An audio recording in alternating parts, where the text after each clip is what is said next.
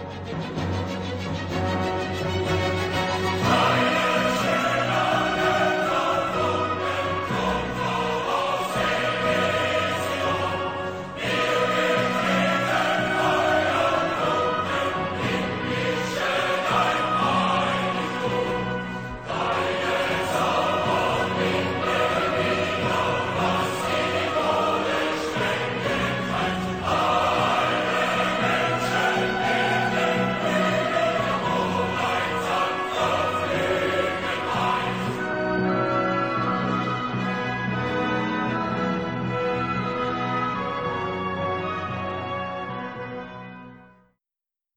Todos, bem-vindos a mais um episódio do Europod. Eu sou o David Moreira, sou embaixador júnior da Escola Embaixador do Parlamento Europeu do Colégio de Gaia. Comigo está o Afonso. Olá a todos, meu nome é Afonso, também integro o projeto de Escola Embaixador do Colégio de Gaia, uh, no 11 ano de Comunicação Multimédia, e comigo estão duas convidadas muito especiais. Olá, eu sou a Ana, também sou embaixadora júnior deste projeto.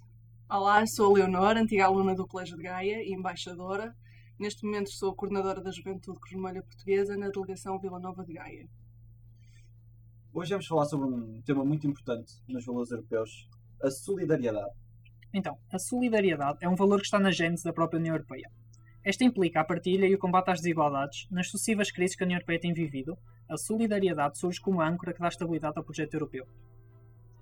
Hoje então temos aqui especialmente uma convidada uh, super especial porque já integrou este projeto antes de falarmos sobre, sobre a tua competência enquanto, enquanto representante da Cruz Vermelha e da, da Juventude, partilha só um bocadinho a tua experiência neste projeto, uh, especialmente nos tempos de Covid, e partilha, exatamente partilha a tua experiência, o que é que tu sentiste, uh, as tuas vivências, faz um bocadinho.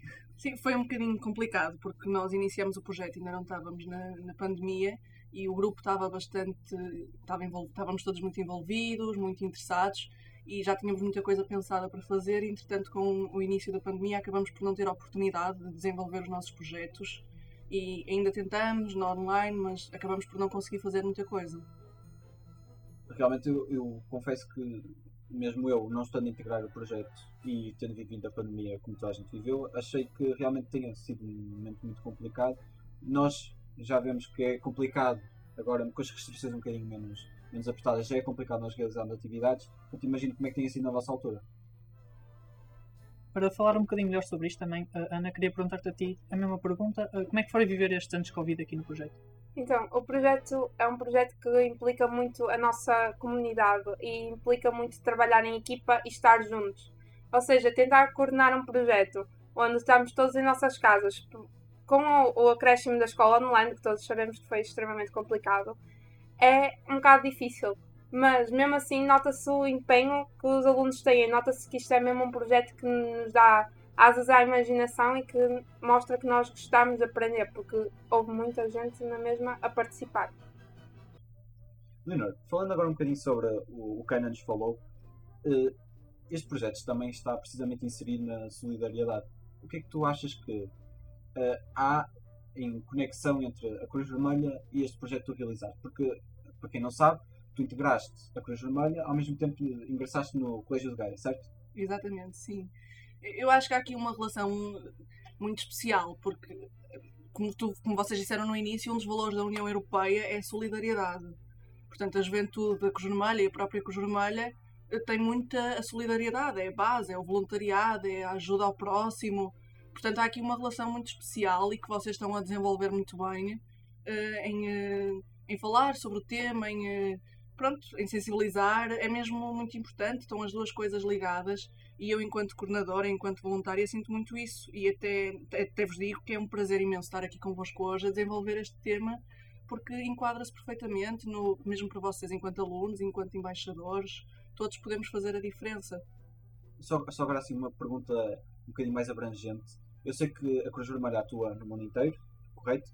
O que é que tu achas que agora, na pandemia, tem sido mais complicado fazer para atuar em solidariedade com os outros, com os outros países? O que é que achas que não está a ser feito? O que é que podia ser feito? O que é que vocês estão a fazer para ajudar?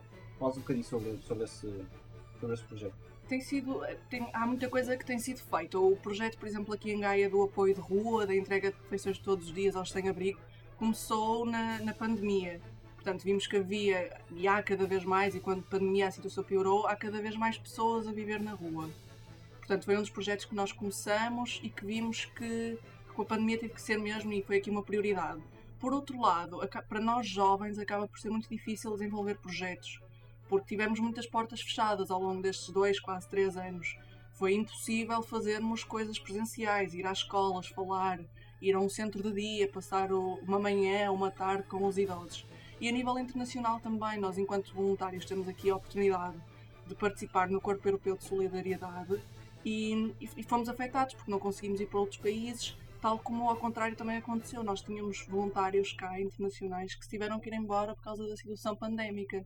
Portanto, houve aqui a pandemia, se por um lado piorou as coisas, eu acredito que por outro lado também as pessoas tenham ficado mais sensibilizadas e, e, houve aqui uma procura, e eu tenho sentido isso desde, que, desde setembro, outubro, que há uma grande procura das pessoas fazerem voluntariado, de ajudarem, há uma grande vontade. E isso, sem dúvida, que é muito bom. Ok, e sobre essa vontade que tu estavas a falar, eh, agora indo um bocadinho mais para o teu percurso pessoal, eh, qual é que foi o motivo que te levou à procura destes projetos? Sabes que a primeira vez que eu me senti voluntária foi na minha escola primária, por influência do, dos meus pais. Eu tinha um colega na minha turma que passava imensas dificuldades. E eu uh, apercebi-me disso. E apercebia-me que ele andava muito em baixo, não levava lanches para a escola.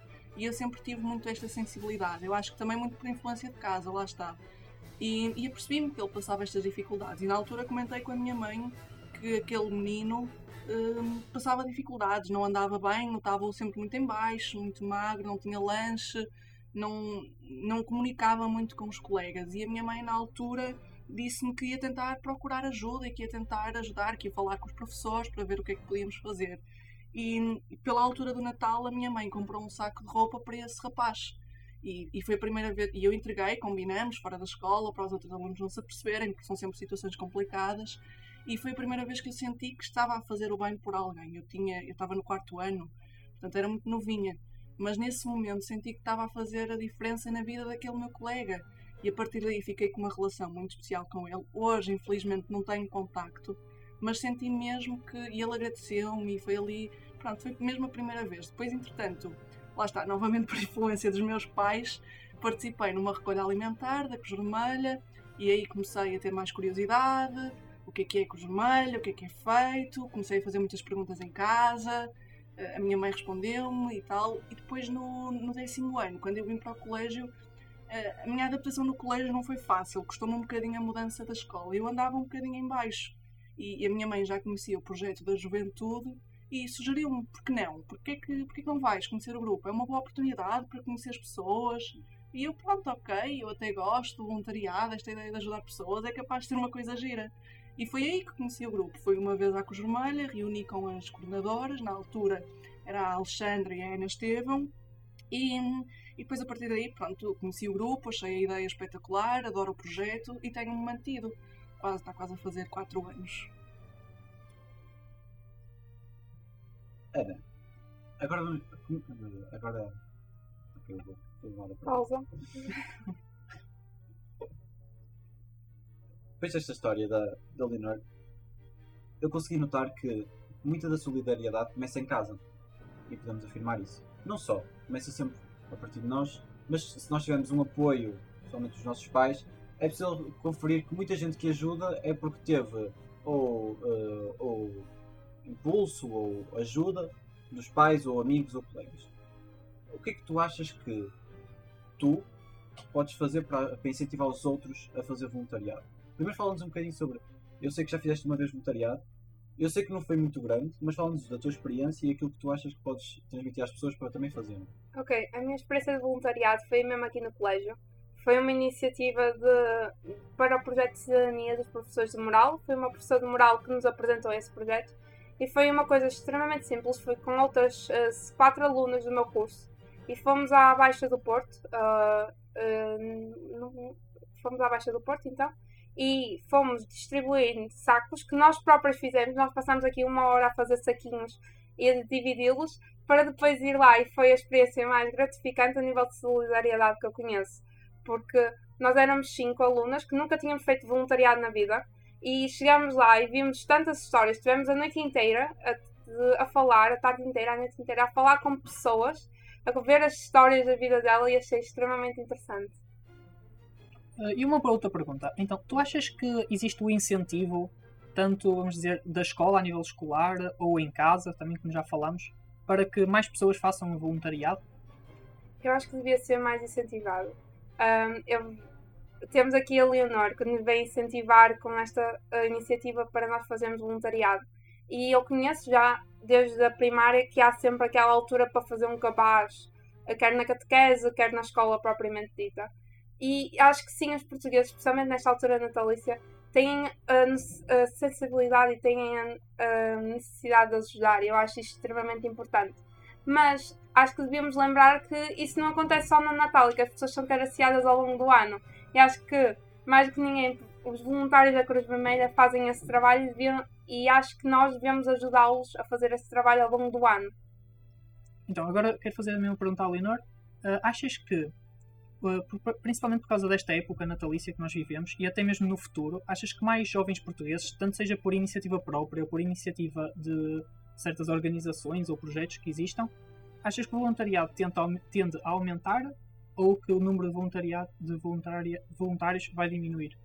Sim, nesta altura do Natal há uma grande procura e por vontade própria. E, e é engraçado que grande parte dos voluntários são menores de idade têm todos uma faixa etária entre os 16 e 17 anos, o que é positivo, porque é malta muito nova e terem esta procura é algo que eu, que eu vejo como uma esperança no, no mundo, para um futuro melhor. E, e, depois, durante o resto do ano, recebemos também muitos voluntários, não tanto com a mesma afluência, mas recebemos, eu acho que em Portugal há, e aquilo que eu sinto mesmo a nível nacional, em conversa com o, o coordenador nacional e ainda no último encontro que tivemos, é que sim, há uma, há uma grande procura de voluntários e eu acredito que isto seja uma mensagem de esperança para o futuro e principalmente jovens. E sendo jovens, aí eu acho que é, que é espetacular mesmo. Já agora vamos dizer aos nossos, aos nossos ouvintes como é que podemos participar, não só na Cruz Vermelha, mas também no voluntariado, ou sem participarmos em alguma organização, como é que podemos ajudar as outras pessoas. Ser voluntário não, não é preciso propriamente pertencermos a uma instituição nós podemos ser voluntários no nosso dia a dia, podemos ajudar uh, com, uh, com atos muito simples. Podemos ajudar uma senhora que vá com um saco de compras mais pesado e levamos a senhora à casa. Isso já é ser voluntário, já é ajudar. Para essa senhora, isso já, vai, já lhe vai fazer o dia, ela já vai ficar super contente. Ou podemos ajudar uma criança a fazer um trabalho de casa, por exemplo, um irmão ou uma irmã. Isso já é ser voluntário, já é ajudar o outro. São, são gestos muito simples do dia a dia que para nós podem parecer simples, mas que para o outro já. Portanto, uma boa ação, certo? Já é uma boa ação, exato, exatamente. E Ana, o que é que tu, o que é que tu achas que. Agora vamos falar um bocadinho mais pessoalmente, o que é que tu achas que durante o teu dia fazes para ajudar o próximo? Uh, eu acho que isso é muito. Como tu disseste, é muito a nível pessoal. Eu acho que foi como a Leonor disse. Todas as pequenas coisas que nós podemos fazer devem ajudar. Eu ando de transportes para ir para o estágio, por exemplo, muitas das vezes ao levantar-me por uma senhora com mais idade, uh, isso já nota-se que é uma, um ato uh, que deixa a pessoa feliz. Ou mesmo em casa, eu ajudar a minha avó ou a minha mãe na lida de casa, uh, ajudar o meu irmão nos trabalhos de casa. eu acho que isso já é um pequeno ato que tu estás a fazer por uma boa ação, ou seja, é algo que tu fazes e que vai ajudar toda a gente à tua volta e espalhas um bocado mais de felicidade. E agora uma pergunta um bocadinho mais abrangente principalmente com a pandemia, nós temos visto, obviamente, que algumas. Ou seja, num, existe um contraste entre as pessoas que mais necessitam de ajuda, cada vez há mais pessoas que necessitam de ajuda por causa desta condição, e ao mesmo tempo há menos oportunidades se calhar conseguir realizar essa ajuda, porque temos de estar em menos, menos pessoas, têm de ser grupos mais pequenos, às vezes as organizações não se conseguem orientar tão bem, por ter, por, tanto por ser mais coisas online, não poder haver tanto presencial, o que é que achas que, acima de tudo, principalmente nas grandes organizações, conseguiu manter ainda tudo meio que interligado e conseguiu fazer com que as coisas fluíssem apesar de todos estes problemas? Eu, eu acho que foi mesmo o amor que todas as pessoas têm à instituição e à causa. E na Cruz Vermelha sente-se muito isso, na juventude. Nós, ao longo do, destes dois últimos anos, continuamos a fazer coisas online. Eh, não é a mesma coisa, é completamente diferente, mas com muito esforço e com muita dedicação e com muito amor, lá está, que eu acho que, que é mesmo o segredo para, para quem faz voluntariado e para quem gosta dos outros e para quem está até envolvido em projetos. É mesmo o amor que temos à causa, o amor que temos àquilo que estamos a fazer, é isso que nos permite, contra todos os obstáculos, conseguirmos levar as coisas para a frente, os projetos, e, e foi isso que eu senti mesmo. Nós continuamos a fazer coisas, lá está, é como eu digo, não foi a mesma coisa, mas mesmo assim nós conseguimos sentir que de alguma maneira fizemos a diferença. Conseguem sentir que conseguiram ser produtivos à mesma. Sim, na mesma. Claro que preferíamos estar presencialmente. É sempre diferente. Nós preferimos, e eu pessoalmente, então, eu prefiro estar um, com, com, em contacto com as pessoas, seja com crianças, seja com idosos, seja com jovens, seja com os próprios sem-abrigo. O contacto pessoal é sempre diferente do online. Mas aqui o importante é mesmo fazermos a diferença. E se online conseguimos fazer a diferença, já é bom. E agora, a nível, a nível global, uh, em todos os podcasts sempre sempre falado sobre uh, a Europa, o mundo, abrangemos sempre todos os temas. O que é que achas que na Europa deve ser feito mais a nível de, de voluntariado, solidariedade? O que é que achas que nós podemos fazer, uh, cada nação, umas com as outras? E vou, vou só dar agora um exemplo muito atual. na Polónia, ou na Bielorrússia, nesses países que estão a viver conflitos, o que é que achas que nós temos de fazer? Porque eu sei que há pessoas que passam dificuldades lá, refugiados ou que vêm refugiados, e o que é que achas que nós podemos fazer então? Eu acho que eu acho que podem, nós enquanto jovens somos agentes da mudança. E, e, falta, eu, aquilo que eu sinto é que infelizmente ainda há muita gente a não acreditar no nosso trabalho, enquanto jovens, e que acabam por desvalorizar um bocadinho. E é uma luta que nós temos que ter e que estamos a ter. Nós nós enquanto jovens, e, e, podem ser montados projetos de ajuda. Vocês aqui na escola, por exemplo, podem procurar montar um projeto de, de angariação de bens e enviar para essas pessoas. Podem ser feitas coisas deste género. Uh, eu acho que pode ser muito por aí. E depois, a, a nível nacional, é, é, mesmo procurar instituições que apoiem e fazerem estas campanhas e levarem a esses países. E muitas vezes não somos nós que temos que ir ao, ao país, são as coisas que têm que chegar certo. a esses países mas a nível, a nível mundial, o que é que achas que. Pronto, tu não consegues fazer nada, nós não conseguimos fazer nada, nós somos demasiado pequeninos para ajudarmos essas pessoas, mas o que é que achas que as, que as nações devem fazer para os ajudar? Dado o conflito que, que, se vive neste momento, isso é uma pergunta difícil. É muito difícil e que me estás a deixar a pensar.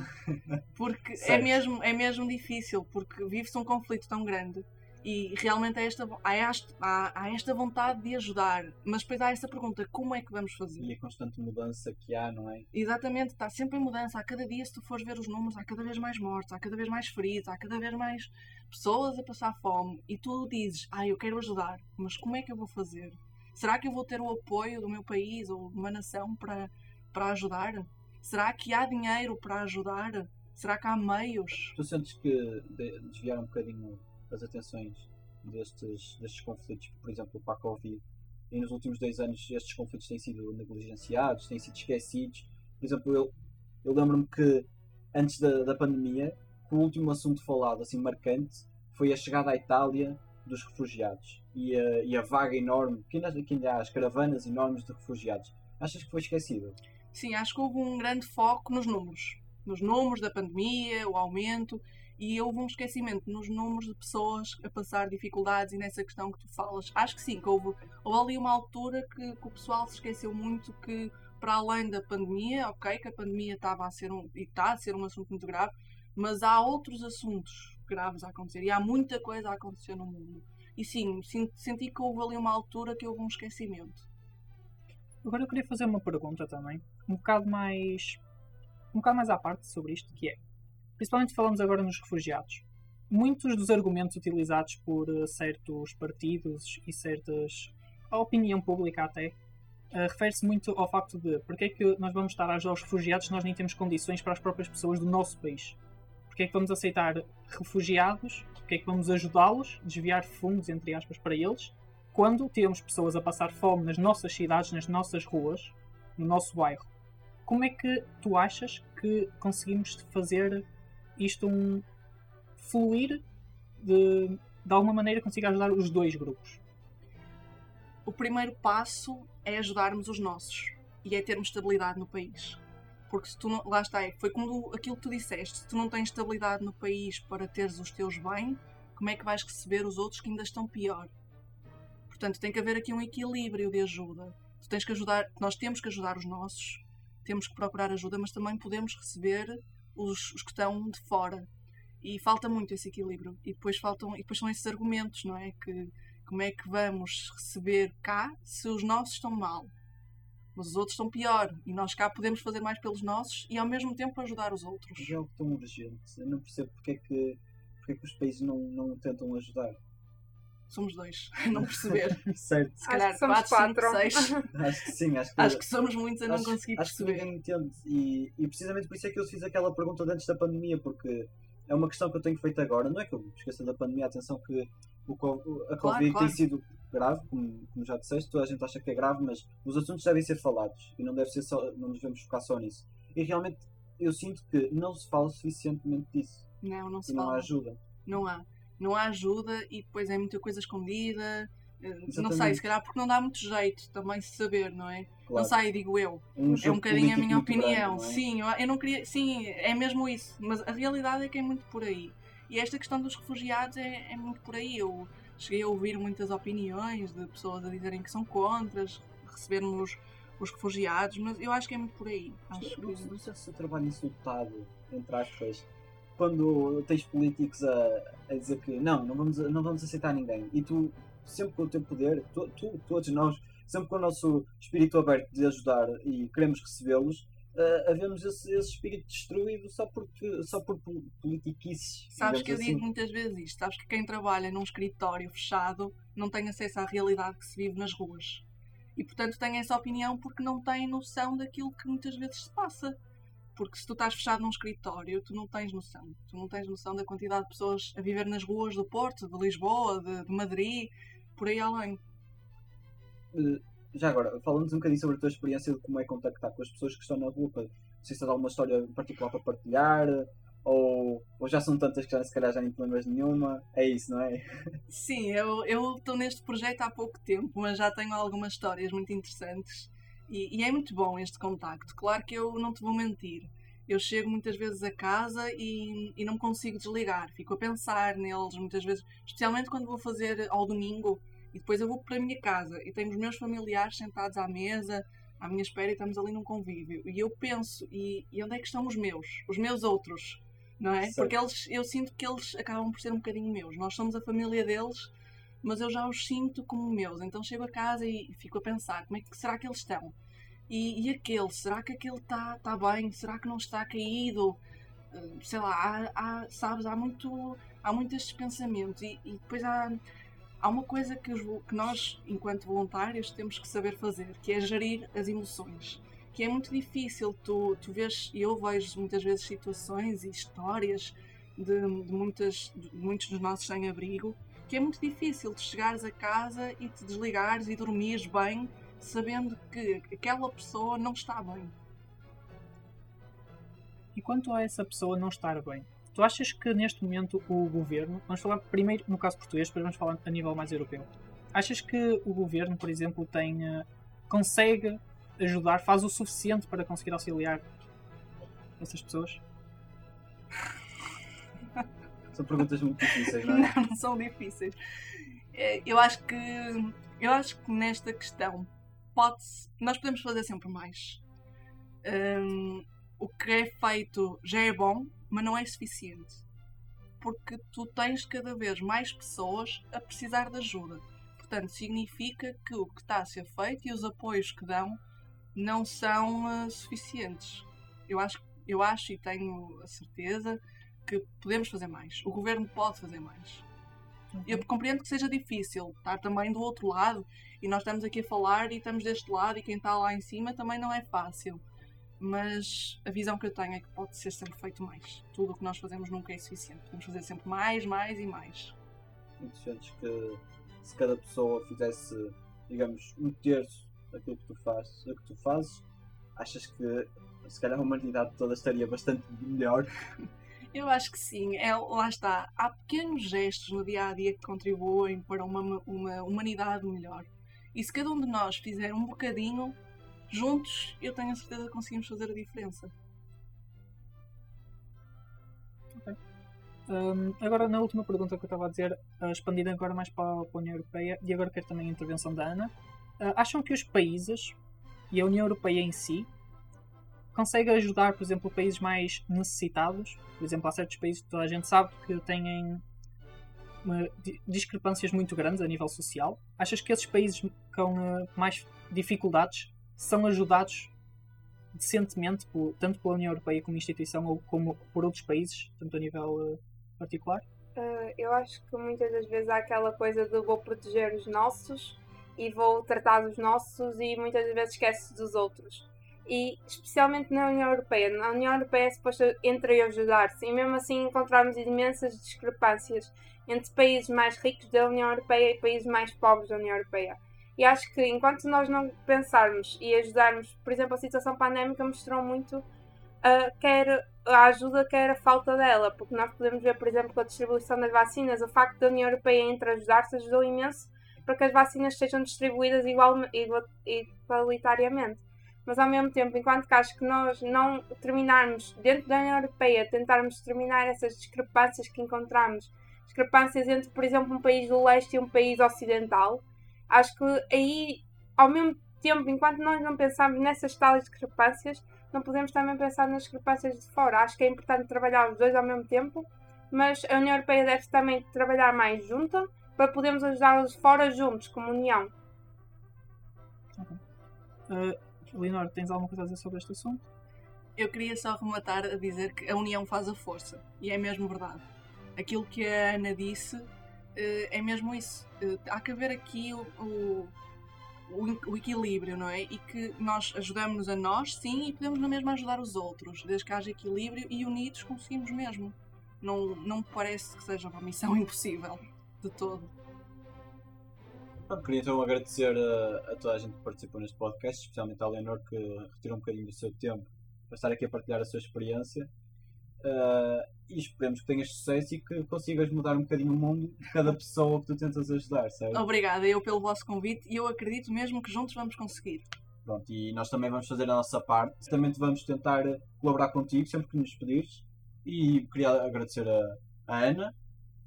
Uh, queria agradecer também às nossas convidadas, agradecer ao Afonso por estar aqui comigo, uh, agradecer a todos vocês que estão desse lado por terem ouvido até aqui. Espero que tenham gostado, espero que tenha sido uma, Espero que tenha sido enriquecedor este, este podcast. E é. muito obrigado. Sigam-nos nas nossas redes sociais, como a Ana está sempre a dizer. Uh, partilhem e, e, pronto. E nós vamos deixar sempre um, uma barra de comentários para vocês fazerem as perguntas que tiverem e se calhar tu até respondes, não é? respondo, respondo, respondo com todo o gosto, sim. Ok, muito obrigado. Thank you.